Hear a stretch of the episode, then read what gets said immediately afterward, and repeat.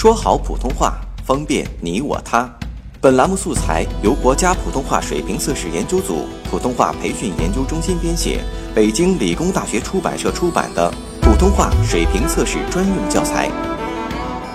上山微电台，跟你一起学说普通话。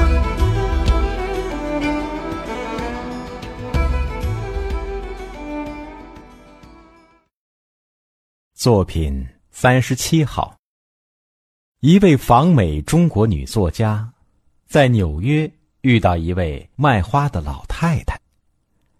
老太太穿着破旧，身体虚弱，但脸上的神情却是那样祥和兴奋。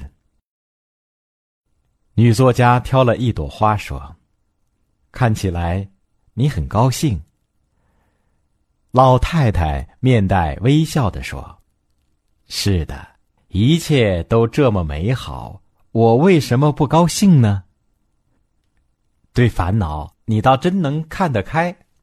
女作家又说了一句。没料到，老太太的回答更令女作家大吃一惊。耶稣在星期五被钉上十字架时，是全世界最糟糕的一天。可三天后就是复活节，所以，当我遇到不幸时，就会等待三天，这样一切就恢复正常了。等待三天，多么富于哲理的话语，多么乐观的生活方式！他把烦恼和痛苦抛下，全力去收获快乐。沈从文在文革期间陷入了非人的境地，可他毫不在意。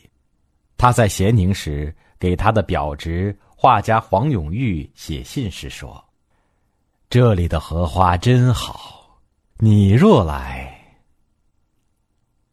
身陷苦难却仍为荷花的盛开欣喜赞叹不已，这是一种趋于成名的境界。”一种旷达洒脱的胸襟，一种面临磨难坦荡从容的气度，一种对生活同死般的热爱和对美好事物无限向往的生命情感。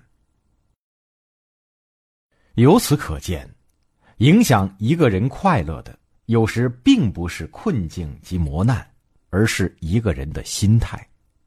如果把自己浸泡在积极、乐观、向上的心态中，快乐必然会占据你的每一天。